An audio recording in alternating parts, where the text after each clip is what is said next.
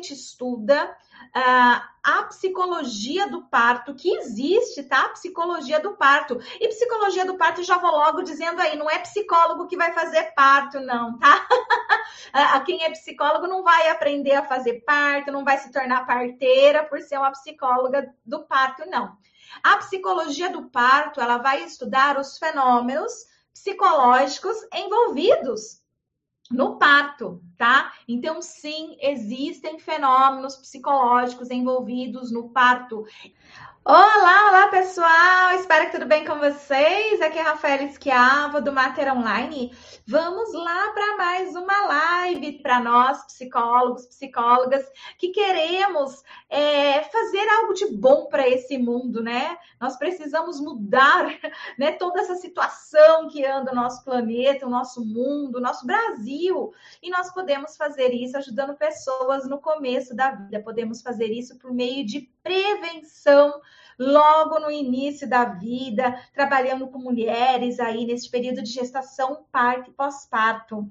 E o tema da nossa live de hoje é: existe um campo na psicologia que estuda o parto? Será que existe um campo na psicologia que estuda parto? Como assim? Parto não é de médico?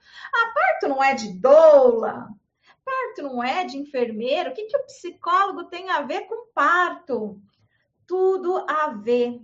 O parto é um evento emocional. Sim, o parto é um evento emocional. E por ser um evento emocional e também fisiológico, claro que existe a fisiologia do parto mas existe todo um lado emocional aí também. Afinal de contas, é um momento super idealizado na vida de muitas mulheres. É o um momento em que muitas delas vão deixar de ser filhas e vão passar a se tornar mães, assumir um novo papel né, diante da sociedade. E mesmo que não for o primeiro filho, se for o segundo, se for o terceiro, da mesma forma vai vir carregado de emoções e de novidades. Afinal de contas, ser mãe de dois é diferente de ser mãe de um. Ser mãe de cinco é diferente de ser mãe de três ou quatro, e por aí vai. Então, sim, quando a gente estuda uh, a psicologia do parto, que existe, tá? Psicologia do parto. E psicologia do parto, já vou logo dizendo aí, não é psicólogo que vai fazer parto, não, tá? a quem é psicólogo não vai aprender a fazer parto, não vai se tornar parteira por ser uma psicóloga do parto, não. A psicologia do parto, ela vai estudar os fenômenos psicológicos envolvidos no parto, tá? Então, sim, existem fenômenos psicológicos envolvidos no parto e nós, psicólogas, psicólogos, precisamos sim conhecer, precisamos sim saber para não sair por aí falando besteira, tá? E eu digo assim, falando besteira com todo carinho, tá, gente? É, é, meu, é meu modo, tá bom de falar. Mas por quê? Eu vejo por aí muitos psicólogos com falta de conhecimento sobre psicologia do parto, é, falando sobre as suas próprias experiências pessoais e generalizando para o resto da população. É, eu já vi, inclusive, psicólogos utilizarem a sua própria experiência do parto para aconselhar a sua cliente sobre o parto dela. Às vezes, a, a, o psicólogo que não tem o conhecimento em psicologia perinatal, às vezes, ele recebe lá uma cliente com medo do parto tá? Porque isso é muito frequente. Quem trabalha, o que é psicologia perinatal, né? Psicologia perinatal é a psicologia que vai estudar os fenômenos psicológicos envolvidos na gestação, parto e pós-parto, tá? É carregado de conteúdo emocional, é carregado de psicologia este período, tá? De gestação, parto e pós-parto. Então, eventualmente, um psicólogo pode receber na sua clínica uma demanda de uma gestante e naquela conversa pode ser que ela fale: olha, estou com medo do parto, isso está me tirando o sono, isso está me, me deixando mais aflita, eu estou tendo pesadelos, né? E o psicólogo que não tem o conhecimento na psicologia perinatal, ou seja, a psicologia que estuda os fenômenos envolvidos na gestação, parto e pós-parto, muitas vezes ele, na, na, na ânsia, né, de ajudar a sua cliente, de acalmar a sua cliente, algo nesse sentido, ele não faz isso com má intenção, ele faz na maior das boas intenções. Mas o que, que geralmente eu escuto, o que geralmente eu vejo, né, nessa minha experiência? Que alguns psicólogos falam da sua própria experiência pessoal com o parto. Sabe? Então, não é raro que um psicólogo que atenda uma gestante, por exemplo, que está ali se queixando deste momento, que ele fale para ela: Ah, por que você não faz cesárea? É tão rapidinho, eu fiz. A recuperação, ó, é rapidinha, né? Aí você não precisa ficar preocupada com essas coisas que você está falando aqui de um parto normal, né?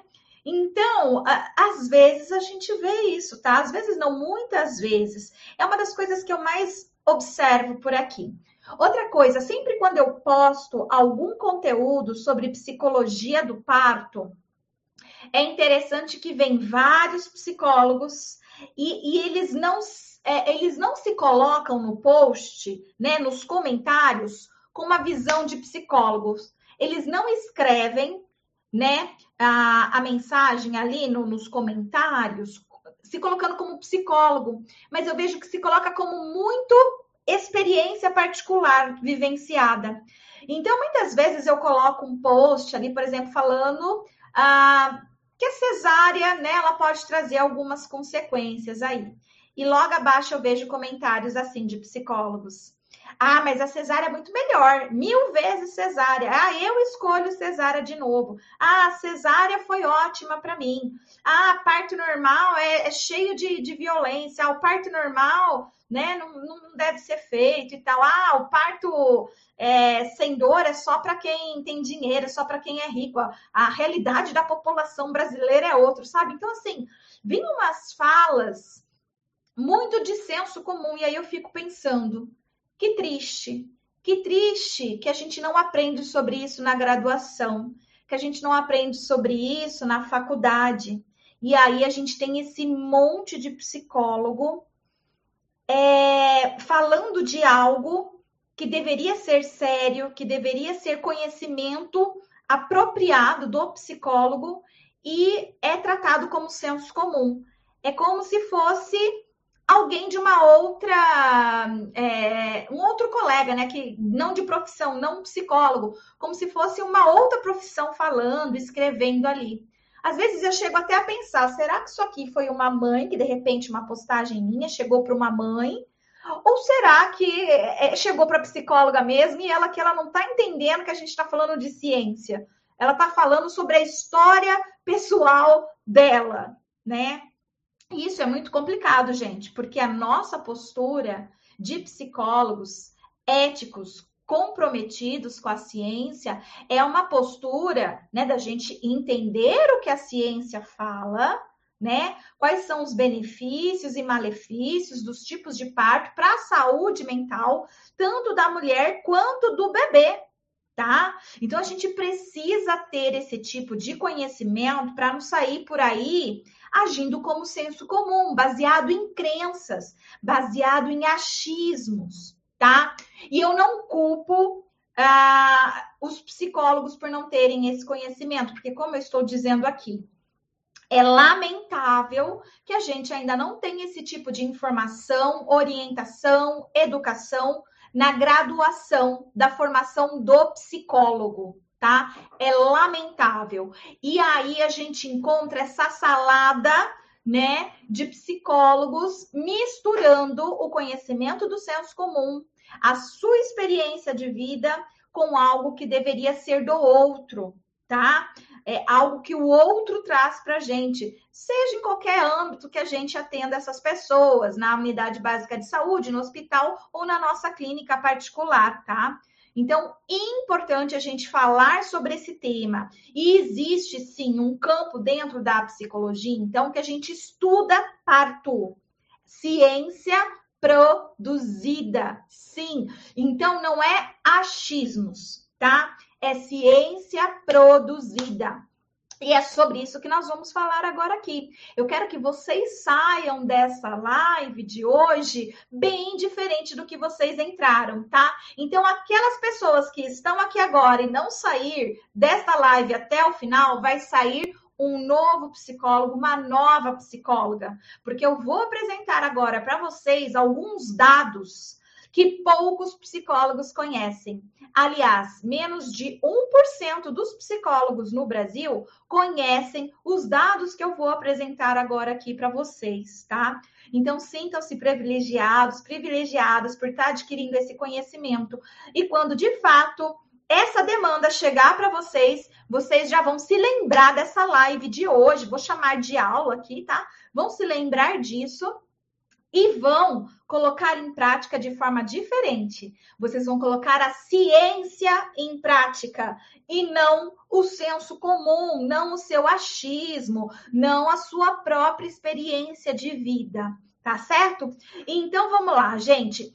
É, quem é que estuda então a psicologia do parto? Geralmente quem estuda a psicologia do parto são os psicólogos perinatais que, que é perinatal? Peri ao entorno, natal, nascimento. Perinatal é a psicologia que estuda os fenômenos psicológicos envolvidos ao entorno do nascimento, ou seja, planejamento familiar, gestação, parto, pós-parto tá? Então, geralmente é esse profissional que tem conhecimento sobre toda a psicologia do parto. Eu não pretendo nessa live de hoje esgotar com vocês a psicologia do parto, porque seria. É, não daria tempo, tá certo? A gente precisaria de umas 10, 15, 20 horas aí de conhecimento para poder passar para vocês, para realmente vocês estarem formados em psicologia do parto.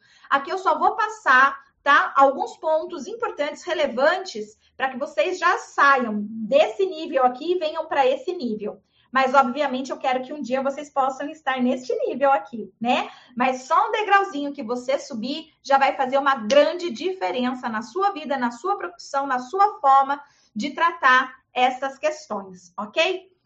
Então vamos lá, gente. Não sei se vocês sabem, mas a cada quatro mulheres, uma no Brasil sofre violência obstétrica. O que, que é violência obstétrica? A gente está ouvindo muito agora na mídia, porque saiu um caso aí polêmico, né?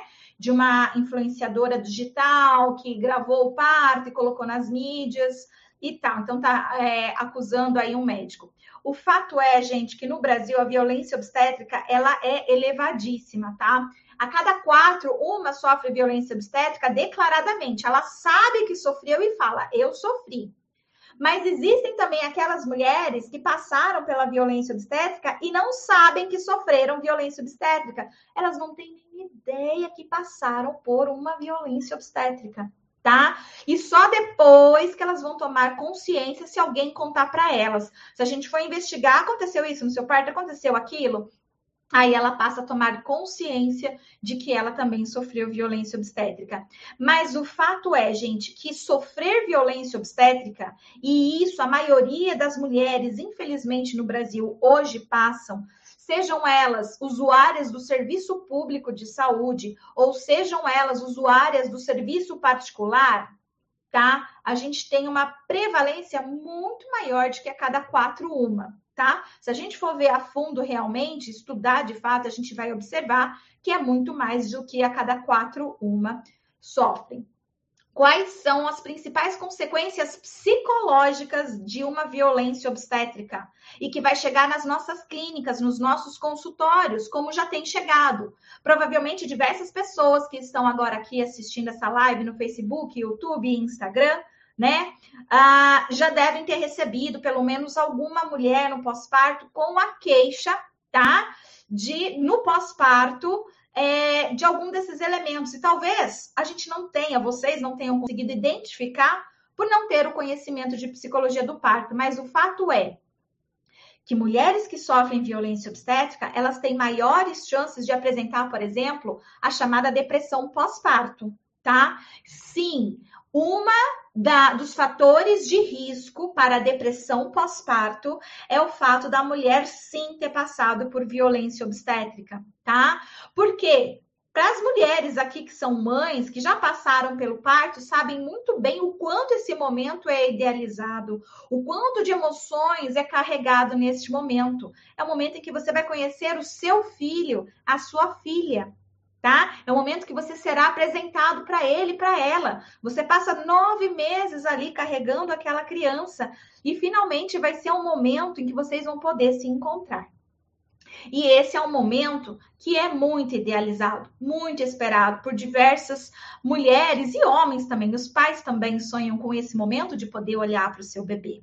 O fato é, então, que é, é esse momento tão delicado da vida, né, no ciclo vital feminino aí, ele está sendo banalizado com a violência obstétrica e por isso nós temos então mulheres, infelizmente, apresentando depressão pós-parto, por conta da violência sofrida. Muitas vezes, a queixa de depressão pós-parto vai chegar na nossa clínica. Algumas vezes, nós vamos até identificar que é uma depressão pós-parto, mas raramente, se o psicólogo não tem conhecimento de psicologia do parto, raramente ele vai conseguir identificar que aquela depressão pós-parto ela foi desencadeada pela violência obstétrica tá? Que essa mulher passou. Porque muitas vezes essa mulher, ela não sabe que ela passou pela violência obstétrica. Ela não chega na nossa consulta falando, passei por violência obstétrica, por isso estou aqui, né? Chorosa, com depressão. Não, não é assim. Quem vai ter que fazer essa ligação e descobrir é o psicólogo. Mas muitos dos psicólogos, por não terem esse tipo de informação, muitas vezes acaba até fazendo o diagnóstico. Ela está com depressão pós-parto, pelo que ela está falando, mas não consegue identificar a causa, o que, que foi o, o iniciador aí, tá? Para desencadear uma depressão pós-parto. Outro transtorno mental muito frequente em mulheres que passaram por violência obstétrica é o transtorno de estresse pós-traumático. Tá? Sabe aquele transtorno de estresse pós-traumático quando você passa por um evento estressor extremo, inesperado, que a gente vê bastante em guerras, a gente está vendo bastante agora em período de Covid, tantas pessoas perdendo emprego, famílias, pessoas amadas, uma série de coisas, né? Então, a gente está nesse momento de guerra, digamos assim, e o transtorno de estresse pós-traumático também tem aumentado na população.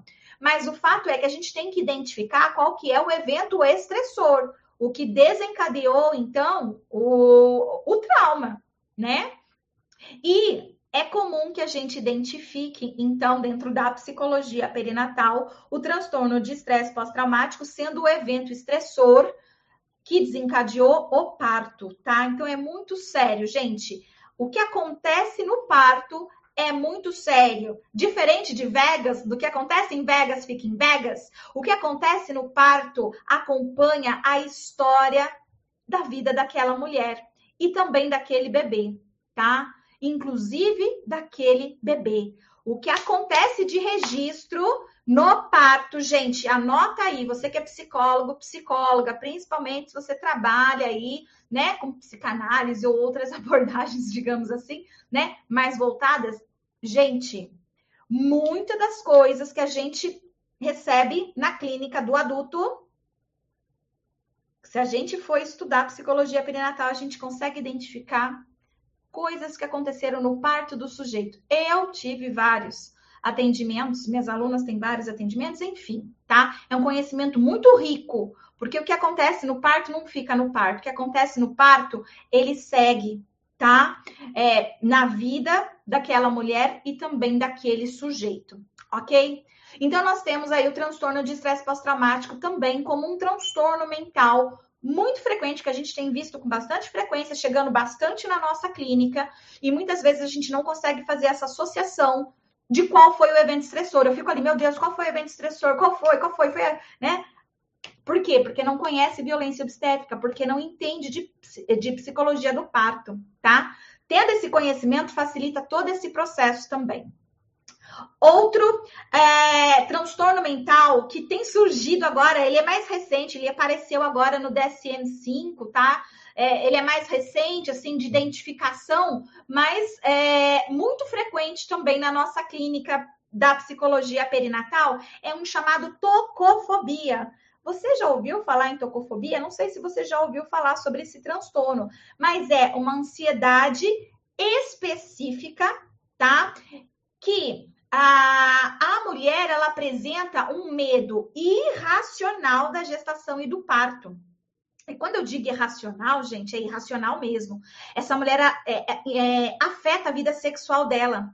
Ela não consegue ter vida sexual como mulheres é, que não têm tocofobia, digamos assim. Por exemplo, uma mulher com tocofobia, ela tem uma ela tem medo de ter relação sexual. E quando ela tem, ela tem que usar duas camisinhas, ela ela tá tomando pílula contraceptiva, ela ela vai tomar a pílula do dia seguinte, ela vai fazer teste para ver se está grávida, sabe? É, é, ela fica irracional. Ela tem um medo, um pavor de engravidar, tá? E ela fica com muito medo. E muito do medo tem a ver também com o parto, tá? Porque se é uma mulher, às vezes ela teve a sua primeira gestação, seu primeiro parto, nesse parto ela sofreu violência obstétrica. Ela até tinha vontade de ter um segundo filho, ela até pensava, ah, eu quero ter dois filhos. Mas por conta da violência obstétrica que ela sofreu, que ela passou, ela desiste do segundo filho. Então ela fica, meu Deus, né? E aquilo começa a afetar a vida dela tá? O relacionamento conjugal, a vida sexual, começa a afetar de uma forma muito exagerada por conta desse medo exagerado de engravidar. E se ela engravida, ela começa a ter transtorno de ansiedade, porque o medo do parto chega a ser incontrolável, tá? É insuportável para essa mulher imaginar que ela vai ter que parir de novo, por conta que ela revive todo aquele trauma causado pela violência obstétrica, por exemplo, tá? Então, aqui, gente, eu falei apenas uma parte para vocês da psicologia do parto, tá? Só para vocês terem uma noção da importância da gente conhecer psicologia do parto, porque chega essas questões para a gente, sim, na nossa clínica. Agora eu vou falar para vocês sobre psicologia do parto de outros pormenores, tá? É, eu não pretendo aqui esgotar com vocês a discussão de parto normal e parto cesárea, porque vai ficar para outras lives, outros momentos aí para a gente discutir esse assunto. Mas eu preciso levantar esse assunto com você aqui, mesmo que incipiente, mas para vocês terem uma certa noção, tá? Sobre isso. Olha só, um psicólogo perinatal é aquele que tem o conhecimento do porquê um parto normal é muito melhor do que um parto via uma cirurgia, não vou nem chamar de parto aqui, tá? Cirurgia cesariana, tá? Então, assim, existe sim um motivo, um porquê, não é um achismo, não é assim, ah, né, você não sabe, assim. Não, tem um motivo científico.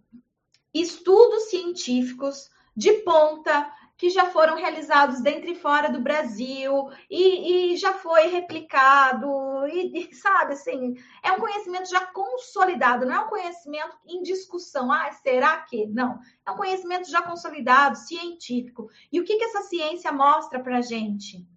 Que durante o parto normal, então existe uma mensagem orgânica que é mandada, né? Aí para esse organismo, preparando a mulher para o trabalho de parto. Então, são vários hormônios, vários coquetéis de hormônios que são ativados nesse organismo, preparando essa mulher para o parto. Mas, ao mesmo tempo, gente, não sei se vocês sabem ou não, mas o bebê também recebe um coquetel de hormônios, preparando ele para o nascimento. Então, quer dizer, no momento do parto normal, não é só o corpo da mulher que está trabalhando para parir, mas o corpinho do feto, do bebê, também está se preparando para nascer, tá? E nessa mistura desse coquetel aí de hormônios que acontecem nessa hora, tem um em especial que eu vou falar dele um pouquinho aqui para vocês, chamado ocitocina. O hormônio ocitocina, ele também é conhecido como o hormônio do amor. Nós liberamos ocitocina na relação sexual, por exemplo, em momentos de prazer, em momentos em que estamos, sabe, nos divertindo de forma coletiva com pessoas, com indivíduos que estamos nas nossas interações interpessoais prazerosas, relaxantes. Então, a ocitocina é um hormônio do prazer, é um hormônio do amor. E ele, gente, olha que natureza linda. Ai, palmas para a natureza. A natureza colocou esse hormônio na hora do nascimento com uma função. para que mãe e bebê possam se enamorar, se olhar olho no olho e se apaixonarem. Olha que lindo! Olha que lindo! A natureza, ela facilitou esse processo para gente, tá? Então, a natureza, ela dá como recurso a mais para que nós, seres humanos, possamos querer cuidar de uma bolinha de carne que não fala, que, que só chora, que só faz cocô, que faz você ficar acordada a noite inteira, que te deixa louca querendo bater a cabeça na parede. Pedir socorro e devolver aquele bichinho. então a natureza, ela dá pra gente um recurso para que a gente não olhe para aquele bebê, vire as costas e saia andando né? Então, para que a perpetuação da nossa espécie pudesse acontecer, né? Porque, gente, o hospital existe há menos de 100 anos que a gente vai para o hospital ter bebê, tá? Antigamente a gente não tinha bebê no hospital, não, tá? E a gente está falando aí de milênios de, de, da humanidade evoluindo e sendo construída. Então, assim, essa programação genética, né? Ela, ela vem então trazer esse hormônio chamado ocitocina para gente, justamente para vinculação acontecer, tá? Para vinculação acontecer. E olha só que bonito, ela aproveita as mamadas, né? O horário de, de dar de mamar e libera mais ocitocina para promover ainda mais vinculação mãe-bebê, tá? Então, existe alguns recursos que a natureza utiliza para a gente poder perpetuar a nossa espécie, e a ocitocina é um dos hormônios, é um desses recursos. Agora, quando a gente está falando de um parto cesariana, principalmente a cesárea eletiva, para quem não sabe o que é cesárea eletiva, é aquela cesárea agendada. Você não espera o seu corpo entrar em trabalho de parto, você não espera o bebê, né, entrar num processo de nascimento. Você simplesmente marca um dia e um horário, tá? Geralmente de conveniência médica. Então, um médico, né, que decide lá, ah, é mais conveniente a gente marcar no dia tal, e etc. Tá? Olha, eu, é, se você marcou cesárea, tá? É, é, é, tem algumas coisas agora que você vai descobrir aqui, tá bom? Mas é, já foi, já era, tá ok, né? Não, não se culpe por isso, porque você não sabia. Eu vou continuar aqui a aula. Então, o que, que acontece? Quando a gente marca essa cesárea, Infelizmente, o corpo não vai entrar em trabalho de parto, não entrando em trabalho de parto, não vai ter essa liberação da ocitocina no organismo. E para isso, então, o que, que é feito? É introduzida ocitocina sintética, tá? Então, é, inclusive em parto normal, infelizmente, a gente tem o tal do sorinho. E esse sorinho, ele também é ocitocina sintética. E o que, que a gente já sabe sobre ocitocina sintética né, de interferência na vinculação mãe-bebê? Uh, teve uma pesquisa realizada com ratos, tá? Onde então se colocava ocitocina sintética em ratos machos virgens. Ratos machos virgens. Para quando for quando foi, então, introduzida ocitocina sintética em ratos machos virgens, esses ratos, eles começaram a exercer comportamentos materno com os filhotes de ratinho que tinha ali. Ele maternou os ratinhos, tá? Ok. Agora, quando a, a mesma ocitocina sintética foi injetada na rata, tá? Ao parir, que estava parindo, Sabe o que aconteceu? Ela rejeitou os ratinhos, tá? Então, assim, gente, os ratos, para vocês sabem, né? A gente estudou Skinner, a gente usou ratos, né? Para quem é mais antigo como eu, foi lá no Biotério e manuseou os ratos. Hoje o pessoalzinho tá, né, trabalhando mais com, com programas de computador para aprender como, né, condicionar rato e tal, né? Aquele programa lá que até esqueci o nome agora, estava na minha cabeça aqui, mas já sumiu.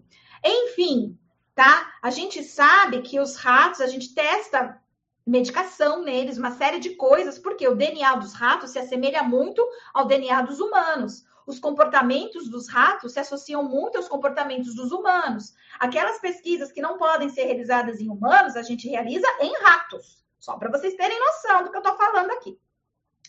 Então, ao injetar a ocitocina sintética em ratas na hora de parir, ela rejeitou os ratinhos. Ela rejeitou os ratinhos. Por que, que isso não acontece no ser humano? Porque nós não respondemos a hormônios apenas.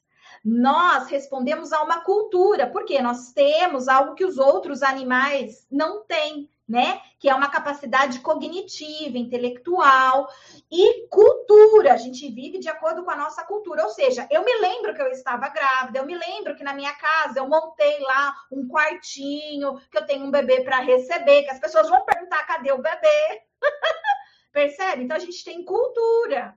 E aí é comum a gente ter relatos de mulheres que pegam o seu bebê no colo, olha para ele e fala: Cadê o amor? Eita, por que, que eu não tô amando essa criança?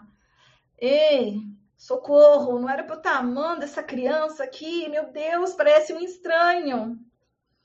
Eu sei que diversas mulheres que estão assistindo agora essa live aqui sentiram isso quando pegaram o seu bebê. Dificilmente a gente relata isso, às vezes a gente fica e guarda só pra gente e não conta para ninguém. Mas quando eu, eu falo, por exemplo, sobre isso, lota de mulheres vindo no meu direct, ouvindo falar para mim pessoalmente, quando eu dava palestra, quando não existia pandemia, falar exatamente isso. Foi isso que eu senti. Eu peguei o meu bebê e não sentia nada, achei estranho. Levei um tempo para conseguir sentir amor.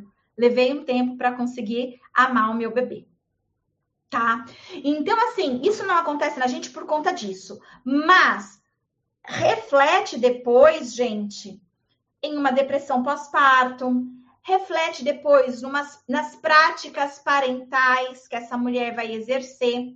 Tem pesquisa, ainda são poucas, tá? E um pouco inconclusivas também, mas já tem pesquisas que mostram práticas parentais de mães de bebês mais negativas quando associada ao tipo de parto. Parto, é, é, nascimento via cirurgia cesariana os bebês, eles apresentam mais atraso no desenvolvimento, as mulheres apresentam mais chances de alterações emocionais significativas no pós-parto, menor chance de amamentação exclusiva até pelo menos os seis meses pós-parto, tá? Que é o recomendado pela Organização Mundial da Saúde, e maior é, frequência de práticas educativas parentais negativas tá? Então eu quero que vocês entendam bem sobre isso, que quando a gente, enquanto psicólogos, militamos pelo parto normal, não é que a gente tem que empurrar a goela abaixo que a mulher queira parto normal, não é isso. Quem vai decidir o corpo dela, o que vai ser feito, é ela, não somos nós. De forma nenhuma, em momento nenhum, nós podemos interferir na, no poder de escolha da mulher. É ela quem decide. Mas nós temos ferramentas para poder, por exemplo, durante o parto, orientar essa mulher sobre essas coisas, por exemplo, tá? Ou a partir desse tipo de conhecimento eu consigo entender por que, que uma mulher chega com depressão pós-parto na minha clínica. E, e, e eu pergunto para ela, ah, foi parto normal, né? Porque lá na anamnese a gente pergunta, a parto normal, cesárea, e eu nem sei o que fazer com isso. Olha só, tem gente atendendo mulher com depressão pós-parto, mulher com dificuldades na amamentação. Ela quer amamentar, mas não está conseguindo amamentar. Ou ela quer se vincular ao bebê e não está conseguindo se vincular ao bebê. Tem psicóloga atendendo esses tipos de queixa na clínica e não faz nem ideia o quanto que esse tipo de queixa está relacionado ao tipo de nascimento, a via de nascimento. Tem muito psicólogo que não faz nem ideia tá? E eu me arrisco a dizer que a maioria de vocês não sabia disso e passaram a descobrir agora nesta curta aula que eu passei para vocês, tá? Então, sim, gente, influencia bastante na saúde mental, influencia bastante na vinculação mãe-bebê, influencia bastante no desenvolvimento infantil, influencia bastante é, na manutenção da amamentação exclusiva até os seis meses e influencia bastante nas práticas educativas parentais, tá? A via de nascimento. Por isso, gente, que a gente precisa ter esse tipo de conhecimento para a gente saber de fato que é como atender essa mulher na clínica. Entende? Porque senão a gente começa a fazer hipóteses que não tem a ver. A gente começa a ir lá no complexo de Édipo, sei lá, vai, vai em outro lugar, vai em outro espaço, usa técnicas para tentar entender ou para tentar justificar aquela depressão. Só que estava na cara. E por que estava na cara assim? Não estava na cara. O psicólogo não sabe disso, mas está aprendendo agora. Sorte daquelas mulheres que procurarem vocês agora no pós-parto, porque agora vocês têm essa, essa, essa informação. Sorte que agora vocês, quando receberem uma mulher no pós-parto com depressão, com dificuldades de amamentar, com dificuldades de se vincular ao bebê, com dificuldades é, de práticas educativas parentais, quando vocês fizerem a pergunta parto normal, cesáreo, já acende uma luzinha diferente aí. Um parto normal, gente, ele traz vários benefícios para a relação saudável de saúde mental mãe-bebê, tá? Um, vai ter mais liberação desse hormônio, vai facilitar a amamentação na primeira hora. A amamentação na primeira hora é extremamente importante para a saúde do bebê, tá? Inclusive. Então, um parto normal facilita a amamentação na primeira hora.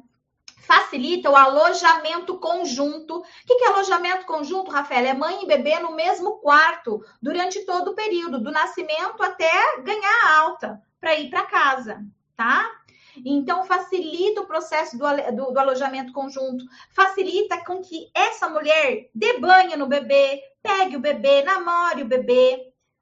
Não acho que o bebê foi trocado na maternidade. Gente, eu já peguei alguns casos de mães com filhas é, já adolescentes e até adultas que têm a fantasia que o bebê foi trocado na maternidade. Falam, nossa, eu dei amor, cuidei, mas eu acho que não é meu filho, sabe? E eu já atendi, por outro lado, clientes adultas que contam essa história. Minha mãe achou que eu fui trocada na maternidade, né? E elas chegam com várias queixas também relacionadas à gestação, parto e pós-parto, que aí eu, sendo psicóloga perinatal, consigo fazer essa ligação, né? E entendo que aquela mãe olhava para aquele bebê, amamentava aquele bebê pensando, será que é meu mesmo? Né? E o que, que tá o meu bebê? Onde está o meu bebê? Né? Tá no colo de quem o meu bebê? Né? O quanto né, de, de, ausência de amor, de afeto pode ter acontecido ali, o que provoca naquele bebê, quando se torna adulta, mulher e vai ter os seus próprios bebês, influências emocionais aí, percebe? Então, gente, olha assim, ó, passei para vocês assim, ó, 0,2% do que eu poderia passar sobre a psicologia do parto, tá? Foi algo bem breve, bem introdutório, só para vocês terem uma certa noção do porquê o parto normal é mais saudável psicologicamente para a relação mãe-bebê, tá? E para o desenvolvimento daquela criança também. Uma cesariana, ela dificulta um pouco mais, tá? Não é que não aconteça, mas dificulta um pouco mais. Por exemplo, o alojamento conjunto, essa mulher cheia de pontos dificulta um pouco mais ela dar o primeiro banho no bebê, tá? Segurar o bebê, né? Fazer várias coisas, sentir segura ao ir para casa. Então, quando ela vai para casa, geralmente ela vai precisar de rede de apoio, porque ela está preocupada com a cirurgia, ao mesmo tempo amamentar e cuidar do bebê. Um bebê que nasce de cesárea, muitas vezes ele vai receber é, leite industrializado, tá? É, na, na maternidade, vai receber água com açúcar, não vai receber leite materno na primeira hora, ele vai receber outro, outro leite, que nem é, nem é materno, foi industrializado. E isso dificulta a manutenção da amamentação até os seis meses pós-parto, tá?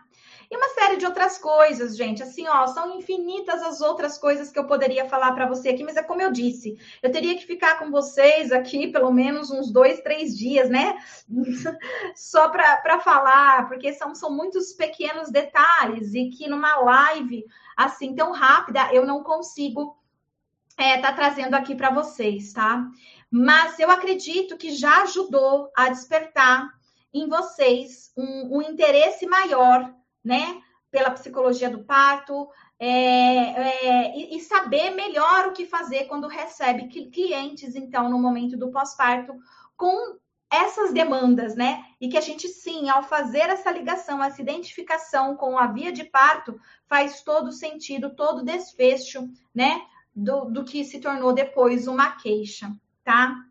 Então é isso aí, pessoal. Olha só. E eu quero lançar agora aqui com vocês, para quem assistiu essa live e gostou, marca aqui para mim a hashtag Psi por um mundo melhor, tá? Por um mundo melhor, não é um inscrito, é um, coloca o número um mesmo. A hashtag Psi por um mundo melhor, para eu saber que você assistiu essa live e compreendeu, pelo menos, né, o que deu para você pegar aqui da live, tá?